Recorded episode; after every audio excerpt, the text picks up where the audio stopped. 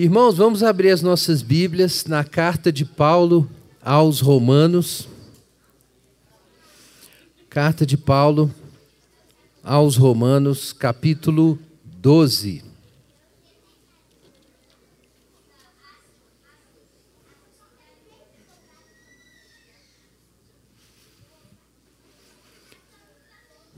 Vamos ler capítulo 12, versos 9 a 21.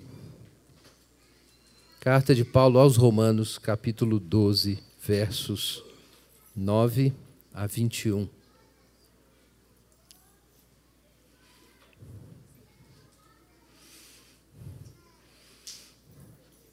E eu, eu vou pedir à diaconia uma aguinha, por favor.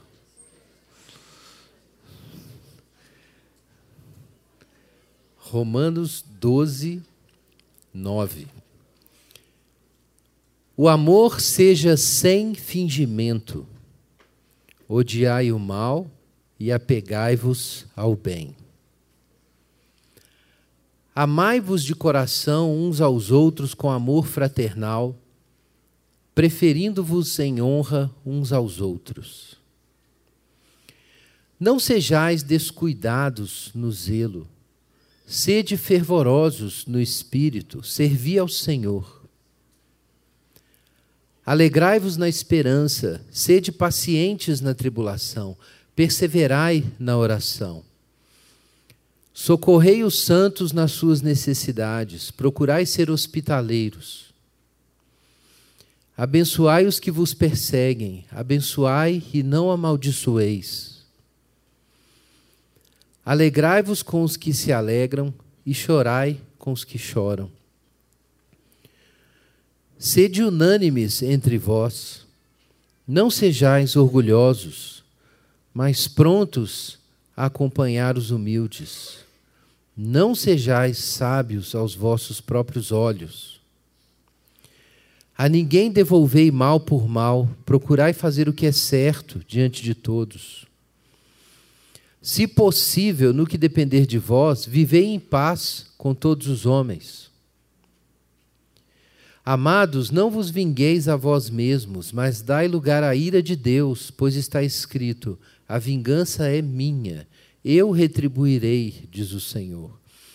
Pelo contrário, se o teu inimigo tiver fome, dá-lhe de comer, se tiver sede, dá-lhe de beber, porque se fizeres isso, amontoarás brasas sobre a cabeça dele.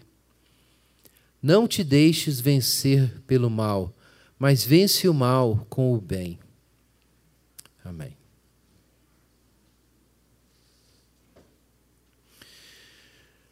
Pai Celeste, em nome de Jesus, nós pedimos pela tua misericórdia nessa manhã. Nos dá entendimento, Senhor. Mas novamente pedimos, nos dá um coração aberto para receber a tua palavra, para receber a disciplina, a instrução do Senhor, em nome de Jesus. Amém.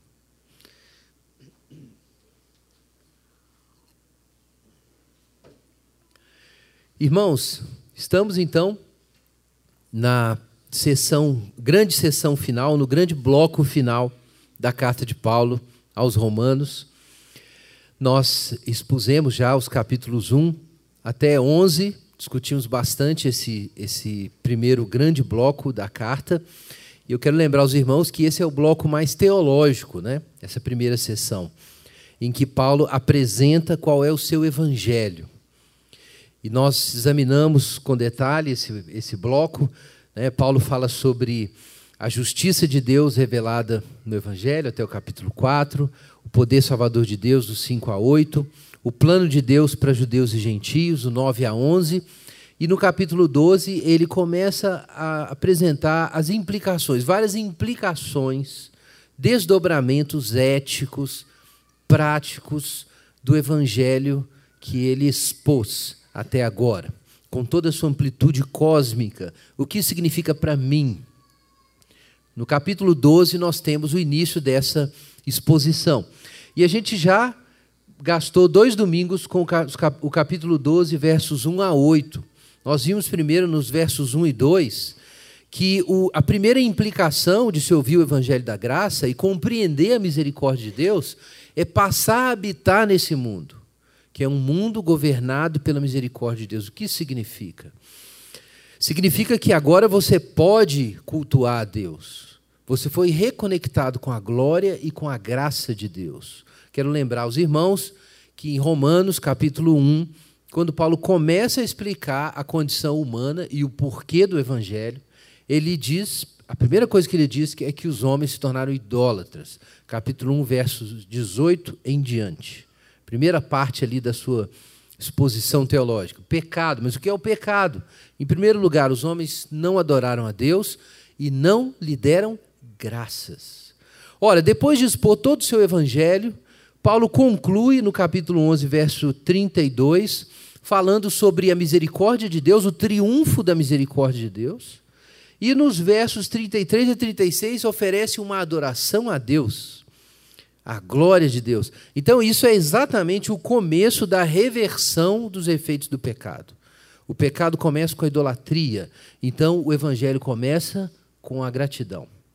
Começa com louvor. Por isso, Paulo diz: Portanto, irmãos, exorto-vos pelas compaixões ou pelas misericórdias de Deus, como ele falou no capítulo 1, verso 32 que ofereçais, apresenteis o vosso corpo por sacrifício vivo, santo e agradável a Deus, que é o culto racional. Então agora existe um novo Israel, que não vai mais oferecer aqueles sacrifícios meramente simbólicos, antecipatórios no templo.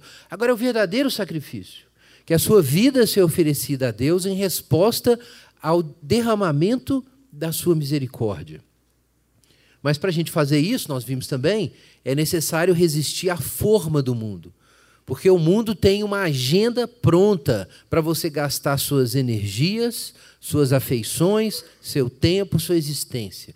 Então é necessário dizer não e não se conformar a esse, a esse aion, que é a era presente, que é o sistema do mundo como constituído em autonomia em relação a Deus, é o que na tradição cristã é chamado de cidade dos homens, né? Ativitas mundi, a cidade do mundo. Então a gente precisa dizer não a esse sistema e precisamos nos engajar ativamente na renovação da nossa mente.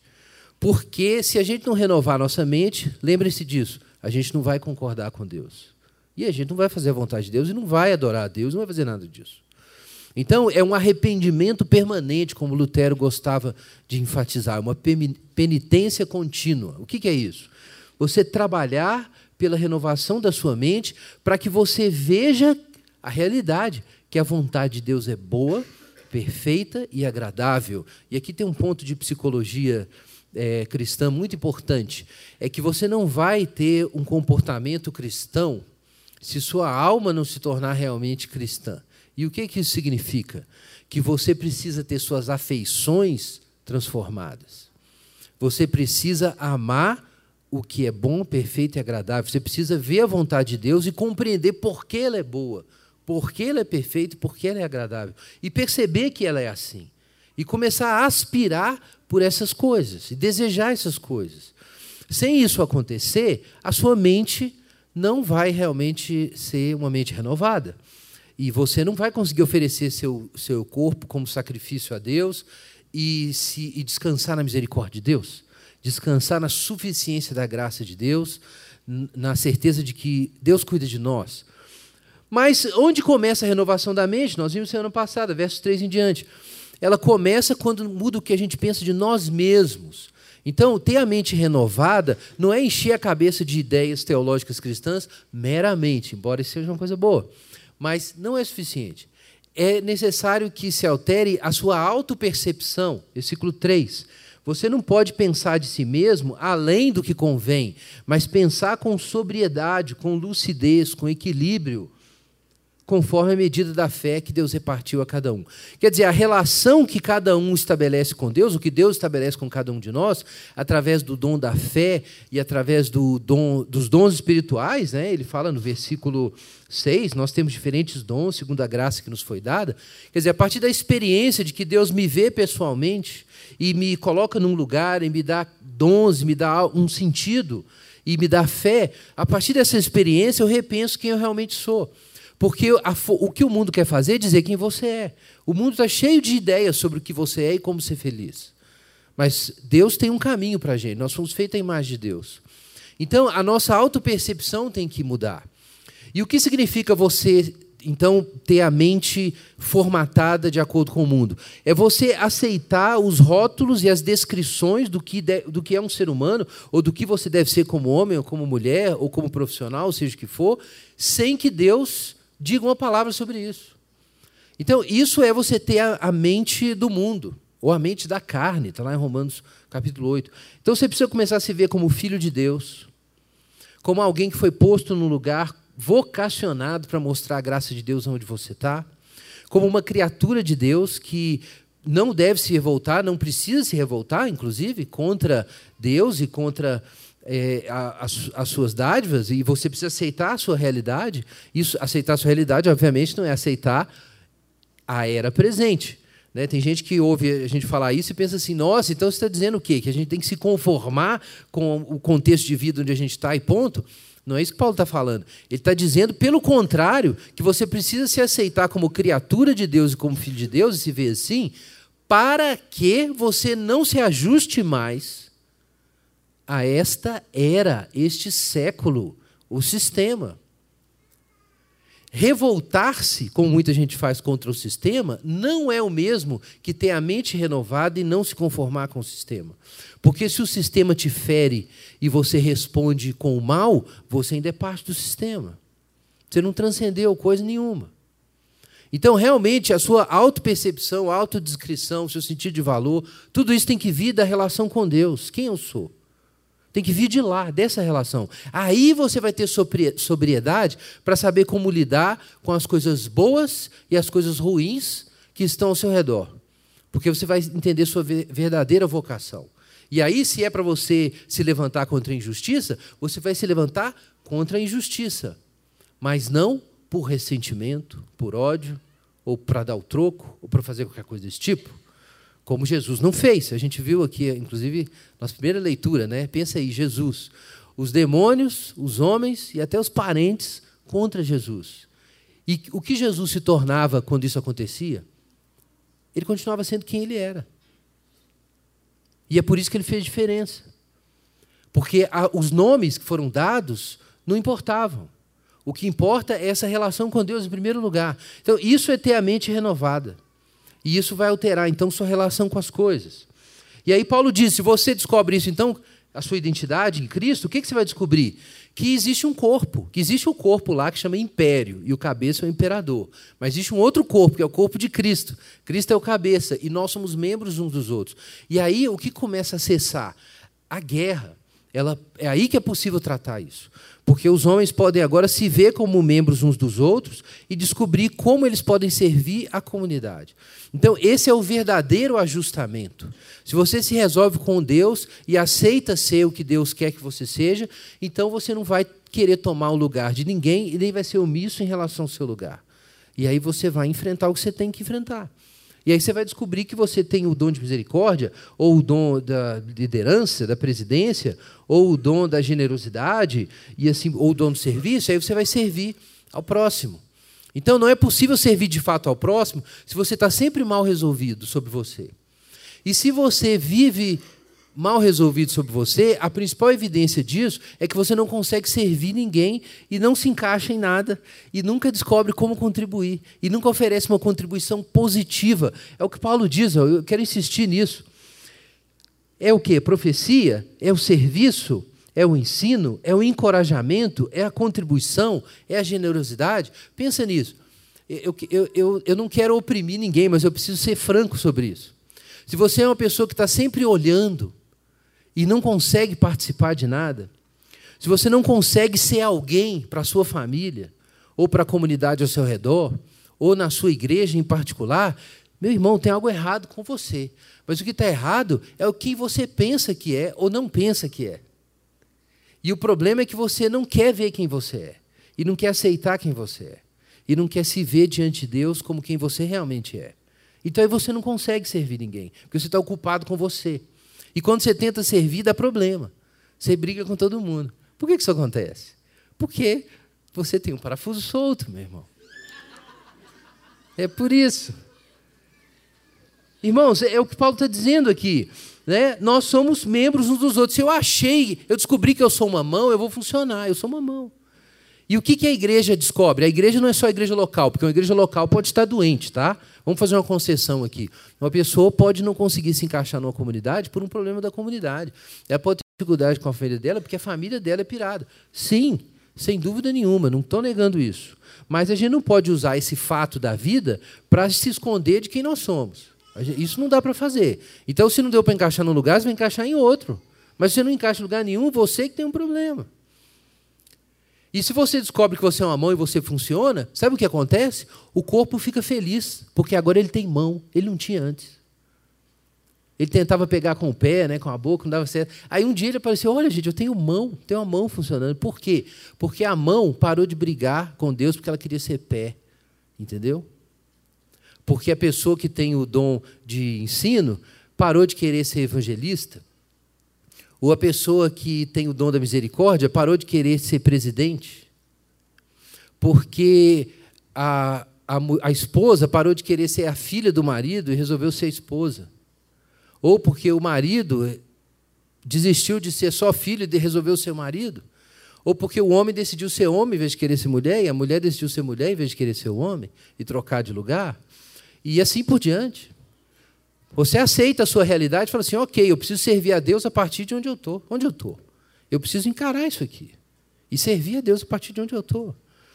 E essa é a questão. Schaefer, a gente citou isso. O que é a cura de todos os problemas psicológicos? A cura substancial, ou melhor dizendo, a origem de todos os problemas psicológicos. É o homem não se dobrar diante de Deus como criatura diante do Criador, não aceitar que ele foi feito por Deus e que ele precisa responder. E aí você tem que responder a Deus. A resposta a Deus pode ser simplesmente se encaixar no sistema naquela altura, ou não. Ou não. Como é que Jesus é servir a Deus? Confrontando o sistema todo. É por isso que a gente gosta tanto de alguém como uma referência histórica, como um cara como Martin Luther King, por exemplo, porque ele lutou pela justiça e confrontou o sistema, ele não estava se encaixando no mundo, mas ele sabia quem ele era diante de Deus. Ele não confrontou o sistema porque ele queria tocar fogo no mundo, porque estava revoltado com a vida, porque odiava ser negro queria, na verdade, ter nascido branco e resolveu brigar com todo mundo. Não, não foi por causa disso que ele se tornou Martin Luther King, foi por causa da fé. Então, a fé vai te colocar no lugar certo e você vai cumprir a tarefa que você tem que cumprir. Então, esse é um ponto crucial que a gente precisa entender. Para a gente confrontar verdadeiramente o mundo, para a gente confrontar verdadeiramente o sistema, você precisa se encaixar numa coisa chamada corpo de Cristo. Mas aí você tem que descobrir que membro você é no corpo de Cristo. Mas para isso você tem que aceitar quem você é, pensar de você mesmo como convém, segundo a relação que Deus estabeleceu com você. Então, esse foi o nosso tema da semana passada, bem mais complexo do que o nosso de hoje. Porque, na verdade, o que nós temos aqui dos versos 9 até 21? Pelo menos aparentemente, uma série de exortações éticas que poderiam ser lidas de forma fragmentária. Né? São pequenos, pequenas recomendações morais que Paulo dá. Né? Sirvam ao Senhor, alegre-se na esperança, socorram os santos, sejam hospitaleiros. Então, pode passar batido o que Paulo está realmente dizendo aqui por trás de, de, dessas várias é, exortações. E, de novo, a gente tem que se lembrar do princípio. O que, que nós estamos lendo em Romanos 12? A reversão dos efeitos do pecado pelo poder do Evangelho. Onde estavam os efeitos do pecado? Em Gênesis, perdão, também. Estava em Romanos, capítulo 1. Abra aí de novo em Romanos, capítulo 1, que eu quero te lembrar de algo que Paulo diz sobre a condição pecaminosa dos homens. Romanos, capítulo 1. Paulo diz nos versos 18 em diante que a ira de Deus está revelada do céu, e é por isso que ele começa Romanos 12 falando da misericórdia de Deus, porque a misericórdia de Deus nos tirou do efeito aí da ira. Paulo diz que os homens caíram em pecado e se tornaram condenáveis, indesculpáveis, versos 20 e 21, porque eles tinham conhecimento de Deus, mas não glorificaram a Deus. E aí diz o verso 22 que a sua mente foi pervertida, eles perderam a relação com o bem. E no verso 23, então, fala que eles construíram ídolos. Então, você pode não adorar a Deus, mas você não vai ficar sem adorar ninguém. Você não vai ficar sem adorar ninguém, você vai adorar alguém. Então, se você não adorou a Deus, não foi grato a Deus, você acaba com um ídolo. Verso 23. E aí eles trocam a glória do Deus incorruptível por imagens, por representações distorcidas e diminuídas da divindade. E é o que acontece nos versos 24 em diante. Quais são os efeitos do pecado? Vejam aí. É por isso que Deus os entregou à impureza sexual, ao desejo ardente de seus corações, para desonrarem seus corpos entre si, porque eles trocaram a verdade de Deus pela mentira e adoraram é, a criatura no lugar do criador. Aí diz o verso 26: Por isso Deus entregou a paixões desonrosas, e até as mulheres substituíram as relações naturais pelo que é contrário à natureza, e os homens também, verso, 20, verso 27. Abandonando as relações naturais com a mulher, arderam em desejo sensual uns para com os outros, homem com homem, cometendo indecência e recebendo em si mesmos a recompensa do erro. Então, o que aconteceu? Diz o verso 28. Eles rejeitaram o conhecimento de Deus e foram entregues a uma mentalidade condenável. Irmãos, o que nós temos aqui? Primeiro, o homem tem sua mente corrompida no esforço de recusar a adoração a Deus. E aí ele adora ídolos. E por causa disso, acontece uma desordem do quê? Dos afetos. A desordem dos afetos é fruto da alienação em relação ao, ao nosso a, Deus, a fonte da nossa vida. Então aconteceu a desordem dos afetos. E por causa das, da desordem dos afetos e da concupiscência, epitimia, né? Versículo 24, o que acontece? Os homens começam a des se desonrar mutuamente. Porque você não entende mais qual é a finalidade do outro, do próximo. O, o ser humano perde o seu a sua dignidade ante você. E aí ele pode ser usado. Esse é o ponto do nosso texto. O que é a desonra aqui? É que o outro se torna objeto, coisa. Em vez de ter os fins que Deus estabeleceu para ele, ele se torna um meio para a sua satisfação. Então, isso é a desonra. A linguagem bíblica da desonra reflete essa consciência. Isso é interessante, porque não é só a linguagem do desamor que a gente tem na Bíblia, é a linguagem da desonra para descrever o pecado. A desonra tem a ver com o valor, a dignidade e a finalidade daquilo. Então você poderia fazer uma analogia aqui com, por exemplo, você tomar. É, é, imagina que você é de uma família rica, então você toma todas as, as joias de ouro da família e faz com isso é, um pinico. Derrete tudo, faz um pinico com aquilo. Isso seria uma desonra. Quer dizer, você, aquilo tem uma dignidade especial, tem uma finalidade, e aí você usa para uma finalidade que não tem nada a ver com o, o propósito original. E claro, os, os, donos daquilo são humilhados nesse momento, porque você comunica o, o, o sentido de desvalor né, nesse gesto. Então pensa no seguinte: os homens existem para a glória de Deus, inclusive com seus corpos. Seus corpos se destinam à ressurreição.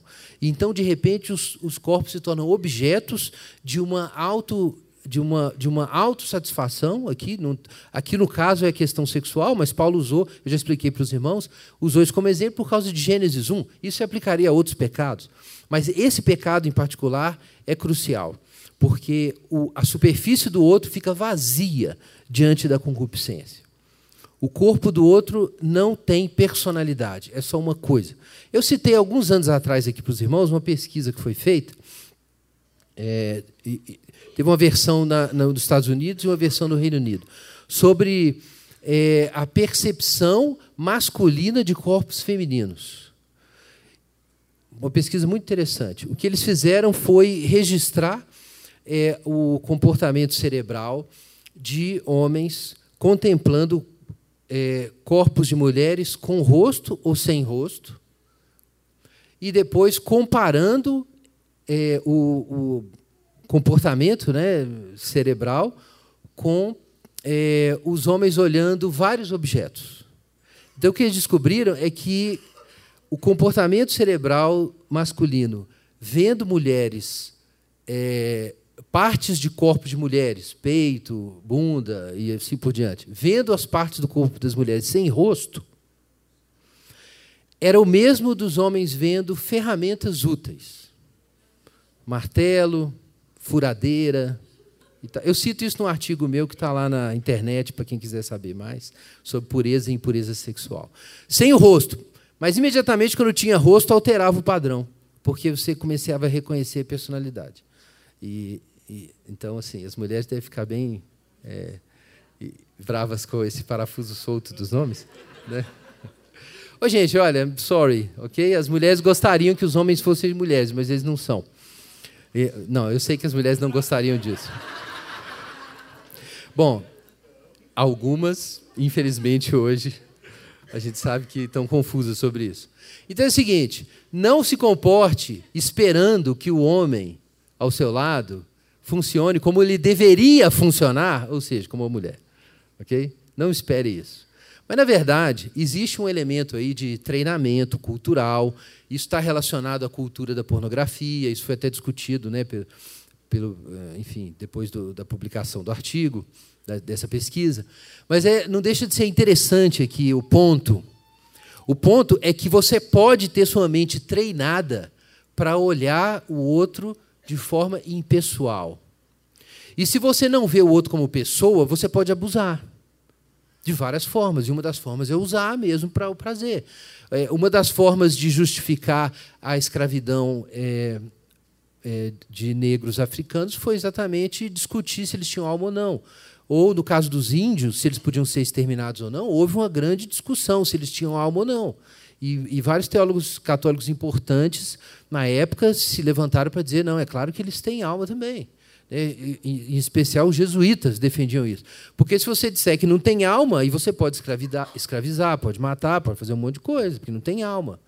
Tem muita gente discute isso. Será que existe. Se tem consciência, é um ser humano? Então tem gente que usa isso como argumento para dizer que é, bebês, antes de adquirirem a estrutura cerebral necessária para terem consciência, eles não são pessoas, então pode matar. Porque não são pessoas. Né? Então o processo é esse. Você despersonaliza. E aí você pode tratar de qualquer forma. Qual é a relação aqui é, com Romanos 1? É que quando o homem perde a noção de que ele foi feito à imagem de Deus e que o outro foi feito à imagem de Deus, e a concupiscência domina a existência, então o outro pode ser um degrau. Ele deixa de, de ter um corpo que tem um fim teológico, divino, e o corpo dele passa a ser um, um instrumento pra, de autorrealização, de, de autoafirmação, do prazer pessoal, e assim por diante. É por isso que a Bíblia e a tradição cristã, em conjunto, vedam o sexo sem casamento. É porque o sexo sem casamento viva, visa a mera autorretribuição, porque ele existe sem promessas. Você não promete nada. Então, nesse sexo sem casamento, você dá o corpo, mas a alma não vai junto. Você não está prometendo nada para a pessoa. Então você pode só usar o corpo dela e permitir que o seu seja usado. E nesse momento vocês se tornam menos do que são fins, não só é, espiritualmente, mentalmente, mas fisicamente, seres feitos para resplandecer a imagem divina. É para isso que a gente foi feito. Essa é a finalidade principal. E os, os fins inferiores estão subordinados a esse fim superior. Então, é, há uma desonra, gente, esse é o ponto. Há uma desonra quando o corpo se torna coisa, meio, o corpo do outro se torna meio para satisfação é, da concupiscência. Meramente isso.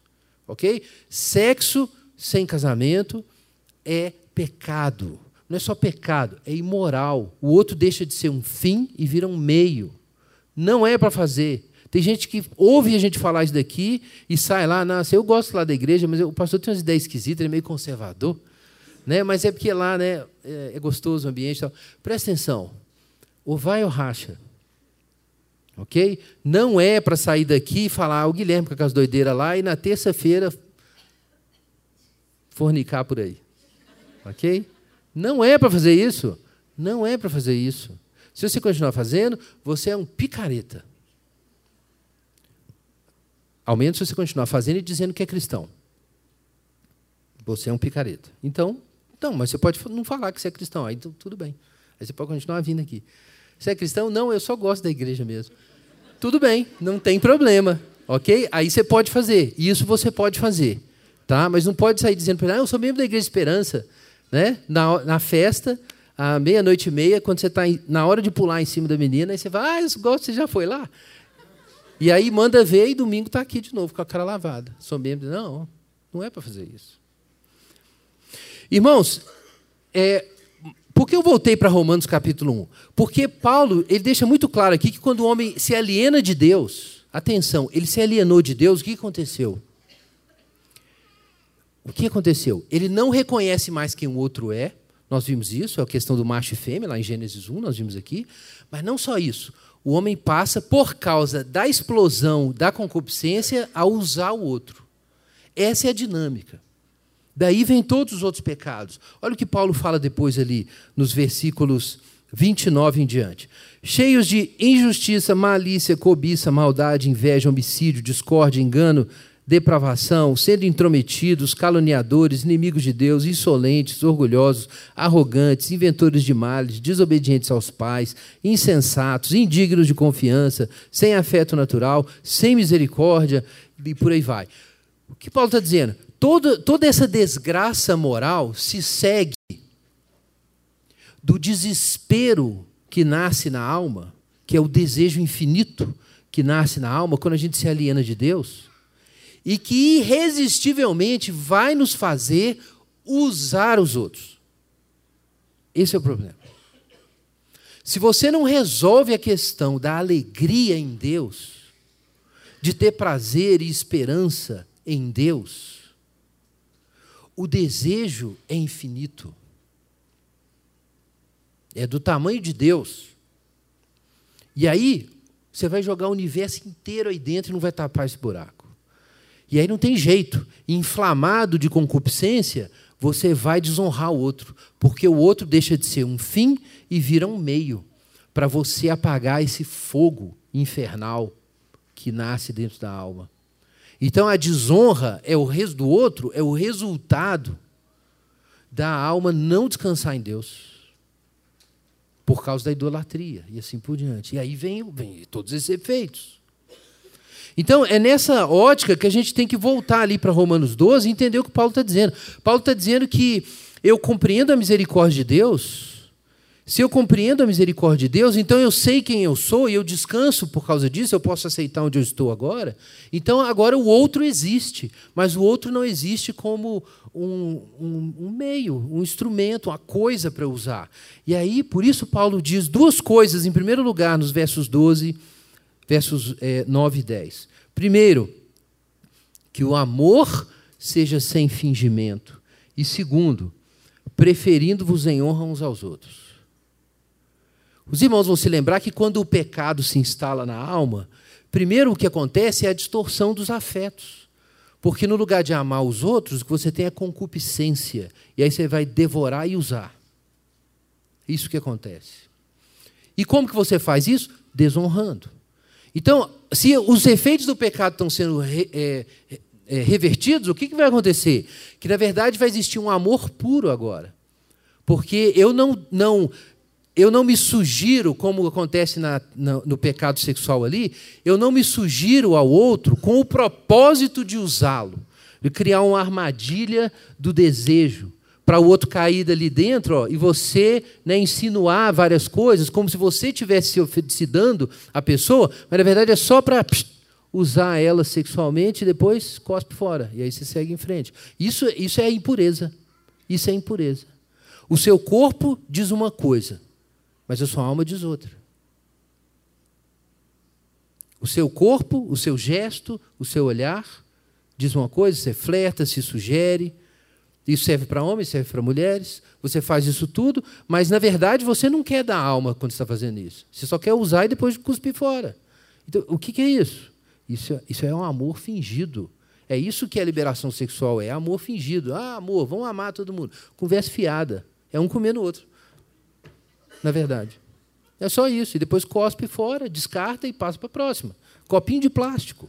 Você quer ser um copinho de plástico? Essa é a realidade da liberação sexual. Todo mundo vira copinho de plástico. A verdade é essa. Você já foi copinho de plástico? Pensa nisso. Você se prestou a isso? Ser um copinho de plástico? A pessoa foi lá, tomou, jogou fora, no lixo. Para que entrar nisso? Ou por que você continua entrando? Porque você está na mesma lógica. Essa lógica do desespero, do, do, o desespero do desejo não vai deixar você parar. Você vai continuar nesse caminho. E vai dar para outro, e dar para outro, e dar para outro, e assim por diante. E também os homens, vai pegando, pegando, pegando. E é isso aí.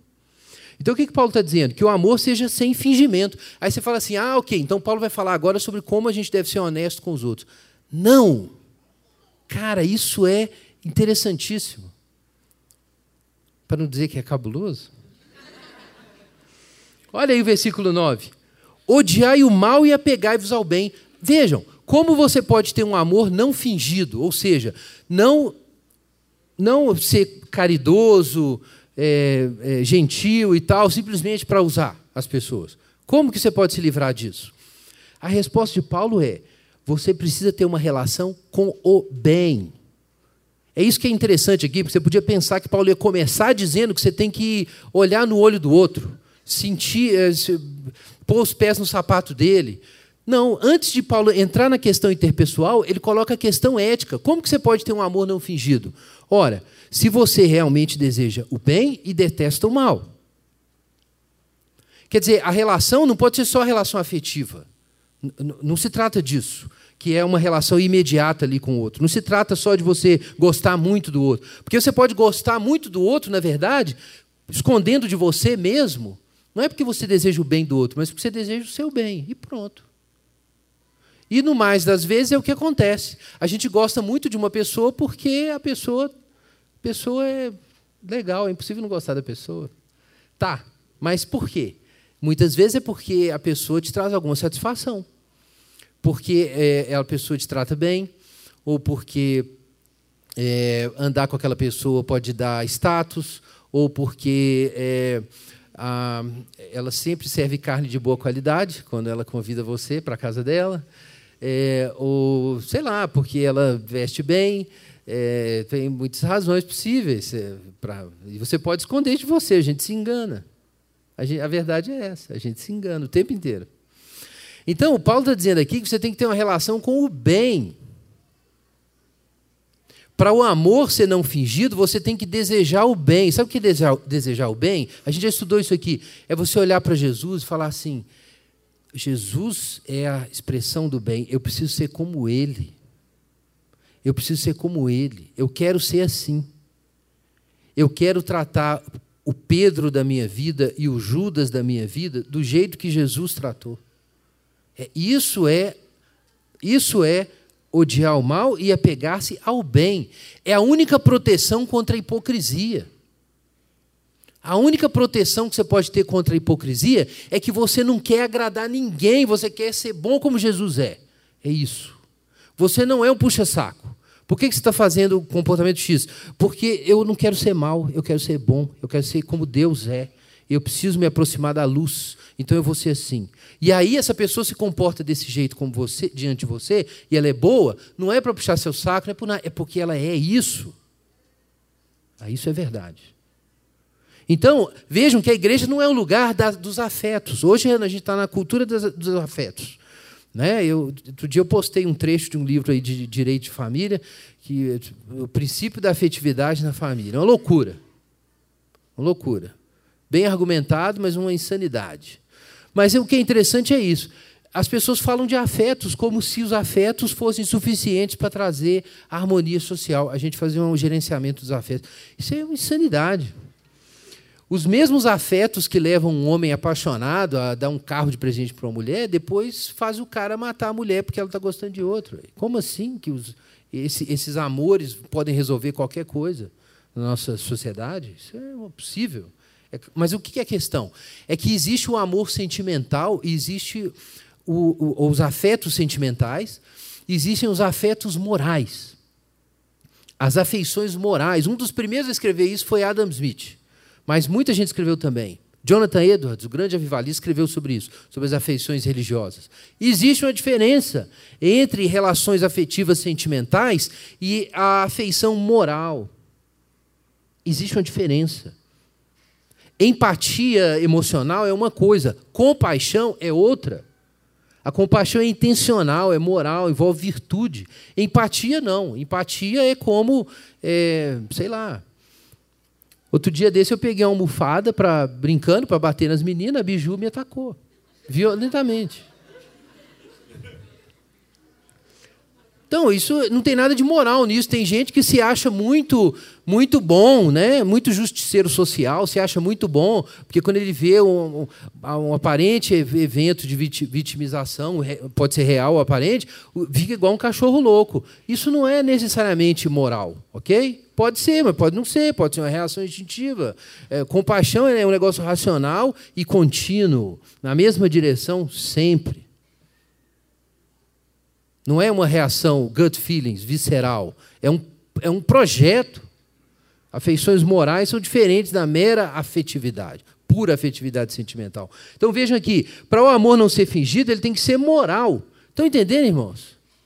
Tem que ser moral. Você deseja o bem, e por isso você deseja o bem da pessoa. E não o que ela pode te dar. É diferente. Isso é diferente, em primeiro lugar, do que? Da explosão de concupiscência. Que quando os homens rejeitaram o conhecimento de Deus, o que, que surgiu neles? Desejos, desejos incontroláveis. Aí eles vão, foram em cima, um para cima do outro. E no primeiro momento desonrando mutuamente, no segundo momento com vários outros crimes. Ora, Paulo diz exatamente isso. Primeiro, o amor, vamos lá, gente, vamos para um amor puro, porque concupiscência não é amor. Concupiscência não é amor. Concupiscência não é amor. O amor seja sem fingimento, odiai o mal é pegai-vos ao bem. Aí sim, verso 10: Amai-vos de coração. Olha o que aconteceu. Os homens foram entregues às concupiscências do seu coração. E agora o Paulo diz: Não, se você ama o bem e o amor não é hipócrita, então agora sim amai-vos de coração uns aos outros, com amor fraternal. Agora nós vamos ser um grupo de amigos. Nós não estamos aqui junto para um usar o outro para compensar seu buraco. Não é para isso. Nós somos amigos no reino, na caminhada do reino, para chegar no bem. Nós somos companheiros, a tropa de Jesus. É isso que nós somos. E é o que nós vamos fazer? Ao invés de desonrar os nossos corpos mutuamente, o que a gente vai fazer? Honrar uns aos outros. Versículo 10. E aí vai surgir o verdadeiro respeito. O verdadeiro respeito.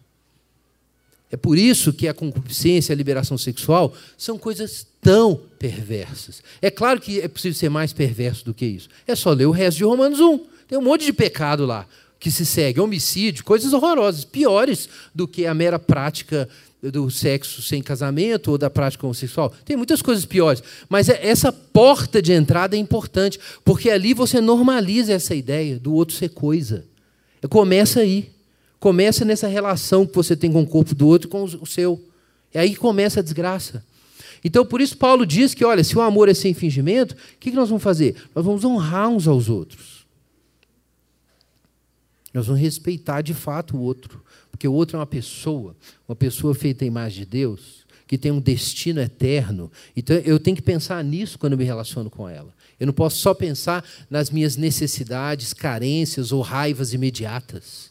Eu tenho que suprimir isso como um ser racional. É por isso que eu não sou um gato, um cachorro. Eu suprimo isso e falo assim: não, peraí, mas isso aqui é uma pessoa. Então aí seus afetos morais são filtrados racionalmente, porque você tem que ter relações virtuosas com os outros, porque os outros são pessoas. E aí vem as outras exortações, versículos é, 12 em diante. Então, primeiro, olha como que você lida com o desejo. É o que Paulo fala nos versos 11 e 12. E depois, nos versos 13 em diante, o que, que é honrar o outro. Então, olha aí, o que, que é o amor sem fingimento? Em primeiro lugar, é uma relação com o bem, nós vimos isso. Então, em primeiro lugar, você tem que ser fervoroso no espírito, tem que ser zeloso na comunhão com Deus. Muito claro aqui, muito claro, versículo 11. Por que, que tem tanto desejo na alma e faz os homens comerem uns aos outros, entrarem em guerras e assim por diante? Por que isso? De onde vem esse excedente? Né?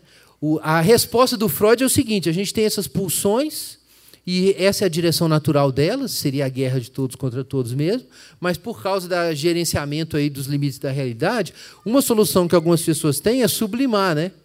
Então aí você canaliza essa energia libidinal para a criação cultural, para a ética, para a arte e tal. Ele tinha essa ideia aí. Mas é um filósofo cristão chamado Alvin Plantinga, um dia ele fez uma sugestão interessante. Ele falou o seguinte: e se for o contrário? Não será que é o contrário? Se a gente já foi feito para ter uma relação com a divindade, é claro que quando a gente se aliena da divindade, esse desejo vai explodir para baixo. É o oposto. Os irmãos vão se lembrar do que C.S. Lewis falou no é, Cristianismo Puro e Simples. É, o patinho quer nadar, tem água para ele. Né? Um animal quer se alimentar, existe a comida. Para cada desejo tem um objeto. Se eu encontro em mim um desejo que nada nesse mundo pode satisfazer, isso é sinal de que eu não fui feito para esse mundo. Que eu fui feito para outro mundo. Quer dizer, para a relação com Deus. Eu fui feito para a relação com Deus. É por isso que quando eu não tenho relação com Deus, eu fico louco. E Paulo diz isso explicitamente em Romanos capítulo 1. Inculcando-se por sábios, tornaram-se loucos. Então vejam, irmãos, é necessário para a sua saúde emocional, espiritual, mental, social e assim por diante, você precisa ser fervoroso na fé.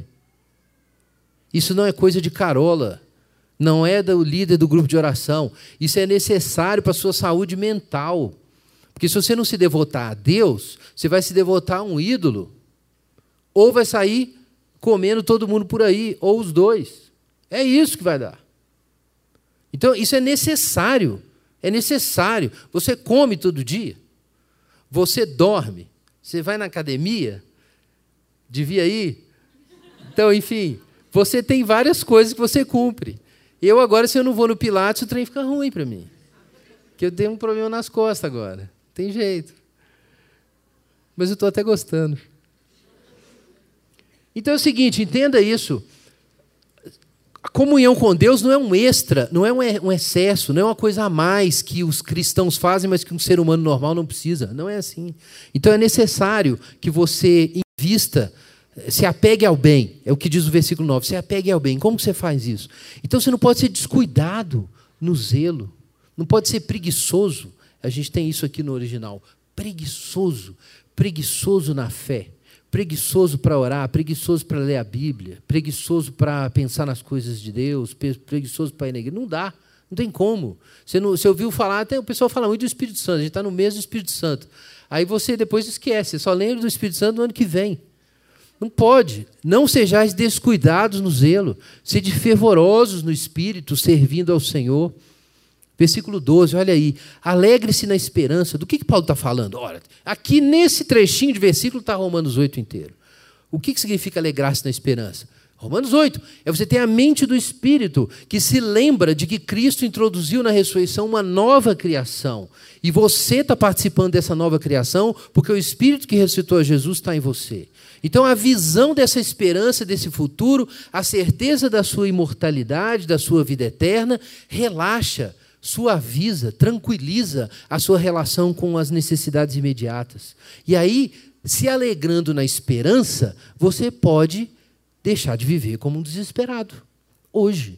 Quer dizer, o que é isso? É um tratamento, é a cura, é a terapia cristã desse fogo destrutivo que está na alma dos homens. Essa é a resposta cristã. Existe uma alegria na esperança, mas tem que ter esperança, futuro, paciência. E exatamente é o que diz o, o segundo trecho do versículo. Pacientes na tribulação. Romanos 5 também diz isso. Se eu tenho esperança, porque eu tenho paz com Deus agora, eu posso ter paciência e até me alegrar na tribulação. Romanos capítulo 5, outro ponto-chave da teologia de Paulo. Então entendam isso aqui, gente. Paulo não está atirando aqui exortações morais e palavras bonitas. Gente, paz e amor para todo mundo. Não é isso que Paulo está fazendo.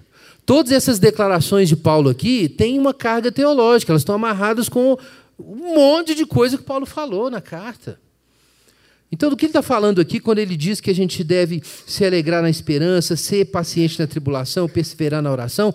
Paulo está falando sobre uma vida espiritualmente consciente da realidade do sobrenatural. É disso que ele está falando.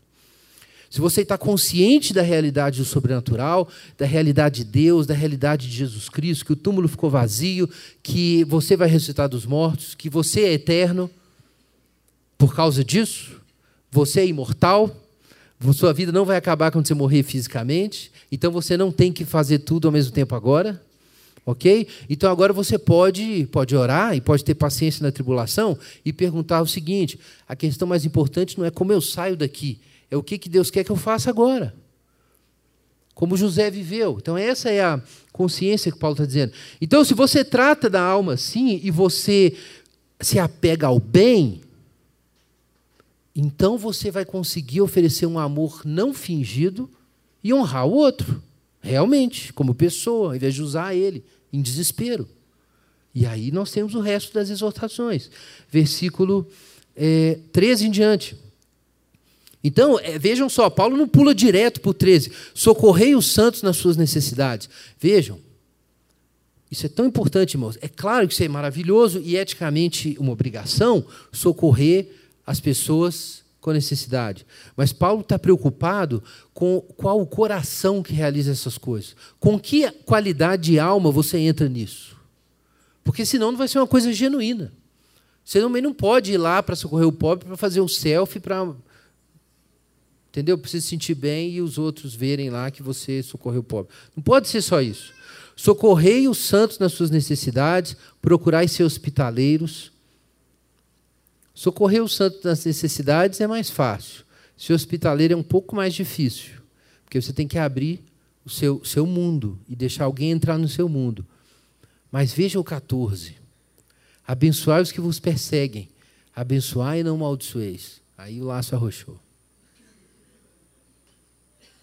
Então, em dois versículos, Paulo vai lá na alma do problema. Por que, que o amor tem que ser não fingido? Porque o que é exigido é muito caro. Outro dia a Alessandra fez um negócio aí, ela procurou uma pessoa que aprontou para a gente bastante na vida. E ela, ela entrou em contato com essa pessoa, conversou, pediu perdão de coisas que ela tinha feito, mas a grande questão era era o que a pessoa tinha feito. E ela perdoou e tudo mais. E eu, eu irmãos, eu estava incrédulo. incrédulo. Mas não por causa dela, não, é por causa de mim. Eu estava igual o Pedro falando assim com Jesus: Jesus, não faz isso, não vai para a cruz, Jesus. Por quê? Porque ele não queria ir. Então, eu fui humilhado. O que é exigido é muito sério. Amor incondicional é um negócio muito sério para você. Não dá para fingir isso aqui. Então é o seguinte, é por isso que Paulo está falando. Olha, vamos, vamos para a real. Odiai o mal e apegai-vos ao bem. É isso que Paulo está dizendo. Não vai dar para viver desse jeito. É difícil mesmo. Alegrai-vos com os que se alegram e chorai com os que choram. Sede unânimes entre vós. Então vejam, isso aqui, agora sim, a gente pode falar no sentido condicionado de empatia, mas é uma a empatia claramente, claramente condicionada pelo bem.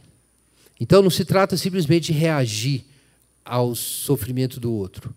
Paulo não falou assim: alegrai-vos com as pessoas que você gosta e chorai com as, as pessoas que você gosta. Ele não falou isso.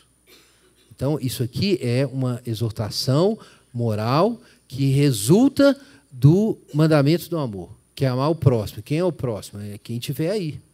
Então, não se trata de você se alegrar com o seu melhor amigo apenas, mas de você se alegrar com qualquer coisa boa que qualquer um dos. Do, qualquer pessoa que possa ser classificado como seu próximo, aí seu próximo é alguém que está ao seu redor aí mesmo que não seja seu amigo. E é por isso que Paulo falou aí no versículo anterior: abençoai os que perse os, vos perseguem, abençoai e não amaldiçoeis. O que isso significa? Que se alguém que te persegue recebe algum benefício ou mostra alguma coisa boa, você não pode se invejar ou ter raiva disso ou ter maus sentimentos. Você tem que ficar feliz com aquilo. E se alguém que te persegue sofre, você não pode ter prazer nisso. Porque não é qualificado isso aqui. Chorai com os que choram e alegrai-vos com, com os que se alegram. Não é qualificado. Não é qualificado. Versículo 16. Então vejam que aqui nós temos almas abertas, né? Sede unânimes entre vós, não sejais orgulhosos, mas pronto a acompanhar os humildes, não sejais sábios aos vossos próprios olhos. Os irmãos vão se lembrar que a gente também viu isso lá em Romanos 1 que os homens, inculcando-se por sábios, tornaram-se loucos. Eles confiaram na sua sabedoria. Então, por trás de toda idolatria existe o orgulho. Quando a gente procura o bem, o primeiro a cair é o orgulho. O primeiro que é questionado é o orgulho. Porque no orgulho, você não pode aceitar que você não é bom e que você precisa de Deus. É por isso que a graça atinge diretamente o orgulho. Mas ainda assim, o cristão não está isento de cair no pecado do orgulho. Por isso, Paulo diz aqui: deixa de ser orgulhoso. Você também, cristão, você precisa se lembrar do orgulho. É o pecado mais espiritual, né? C.S. Lewis fala sobre isso. De todos os pecados, é o mais espiritual. É, a pessoa pode aparentemente ser muito pura no seu comportamento exterior, mas ainda, ainda ser orgulhosa. E como que você sabe que você é orgulhoso? Quando você está perto dos humildes. Porque as pessoas humildes incomodam as pessoas orgulhosas. Eu já tive essa experiência, irmãos, mais de uma vez, de ver uma pessoa que podia se vangloriar e ela era humilde e aquilo me incomodou e eu falei assim, cara, olha aí o que eu não sou. A humildade verdadeira te expõe. É por isso que Paulo diz: sede unânimes entre vós, não sejais orgulhosos, mas prontos a acompanhar os humildes. Então a gente precisa começar a valorizar isso. Você ama a graça de Deus, você ama o bem. Então você vai reconhecer pessoas que se esquecem de si mesmas porque estão conscientes de Deus e conscientes do bem. E aí você vai se vincular com essas pessoas. E aí sim, se a gente conseguir fazer esse dever de casa, veja o verso 27, verso 17 em diante. Agora vem o grande desafio. Porque a questão aqui é não ser fingido e ser como Jesus. Então, Jesus, Jesus que lavou os pés de Pedro e lavou os pés de Judas. A ninguém devolvei mal por mal. Procurai fazer o que é certo diante de todos. Então veja o que Paulo está dizendo. Quando alguém te faz alguma injustiça, qual é a primeira consideração? Não é o que eu estou sentindo, nem é o que o outro merece, mas o que é o certo aqui? Porque eu não estou me movendo com base na afetividade, nem no ressentimento mais. Qual é o critério que governa a minha vida afetiva? O bem. Isso que a gente viu, versículo 9, é o bem. Então alguém me fez mal. Então qual é a minha primeira questão? É o seguinte: como ser bom nessa situação? O que eu preciso fazer para ser bom aqui? Para estar unido com Deus? O que Jesus faria se estivesse aqui? Essa é a questão. Não é o que eu sinto, nem o que a pessoa merece, nem mesmo o que a pessoa merece. É claro que às vezes não é possível se manter em paz com o outro, versículo 18, por causa do outro, mas, de, mas, no que depende de você, não. Você vai fazer o que você tem que fazer, versículo 18. No que, se possível, no que depender de vós, viver em paz com todos os homens. Mas qual é a questão para você viver em paz com todos os homens? É você não se desesperar na hora que o mal é feito e querer imediatamente a vingança. Versículo 19. Não vos vingueis a vós mesmos, amados, mas dais lugar à ira de Deus, pois está escrito: a vingança é minha e eu retribuirei, diz o Senhor. Então, é necessário aceitar que existe um juiz e ele vai lidar com a injustiça. Então, você não precisa se desesperar com a injustiça. Por que Paulo diz que a gente precisa se lembrar de que existe um juiz e que Deus vai julgar o mundo com justiça? É porque aí você pode se esquecer dessa tarefa imensa que é transformar o mundo em um mundo justo, e se ocupar da única coisa que você pode fazer: ser bom onde você está agora. Essa é a questão. Essa é a questão. A injustiça do outro, quantas vezes, irmãos, a injustiça que o outro faz contra nós é a desculpa, a justificativa que a gente usa para a gente não ser bom. E a gente começa desde criança a fazer isso. Ah, mas Fulano fez não sei o quê. É assim? E o Juninho? O que, que vai acontecer com o Juninho? Isso aqui eu dizia, meu irmão é o Juninho. Apesar de que o Juninho era até tranquilo perto do, dos, dos outros. Versículo 20. Pelo contrário, se o teu inimigo tiver fome, dá-lhe de comer, se tiver sede, dá-lhe de beber. Porque se fizeres isso, amontoarás brasas sobre a cabeça dele.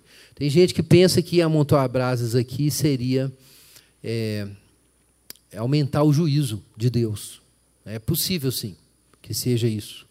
Uma outra interpretação, que é de Agostinho e muitos outros, é de que aquilo pode produzir uma crise na própria pessoa.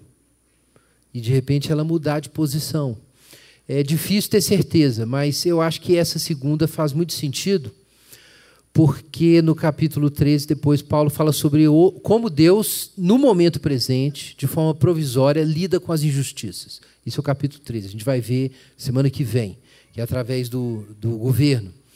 Mas o ponto principal, claramente, não pode ser que você vai ficar desejando que o sujeito tenha mais condenação do que já vai ter. Não, faria, não encaixaria com o argumento de Paulo, que você tem que desejar o bem do outro e Deus é que decide a questão da condenação dele. Mas tudo se completa aí no versículo 21, veja só. Não te deixes vencer pelo mal, mas vence o mal com o bem. Olha como isso se encaixa com o versículo 9, e aí a gente fecha o nosso texto. O versículo 9 dizia: O amor seja sem fingimento, odiai o mal e apegai-vos ao bem. O que significa isso? Que você pode tentar vencer o mal com o mal, mas aí você não vai vencer, porque você não está odiando o mal. Odiar o mal é se tornar o contrário do mal. E se tornar o contrário do mal significa que você vai continuar sendo bom, mesmo que tudo ao seu redor seja trevas. Olha, irmãos, isso é o que Jesus fez. Quando é que Satanás foi expulso do mundo? Quando é que Satanás foi derrotado definitivamente? Quando o amigo do peito de Jesus, Judas, foi lá e traiu Jesus. Quando Pedro negou Jesus e todos os outros discípulos também. Mas Jesus continuou amando até o fim. Vamos orar.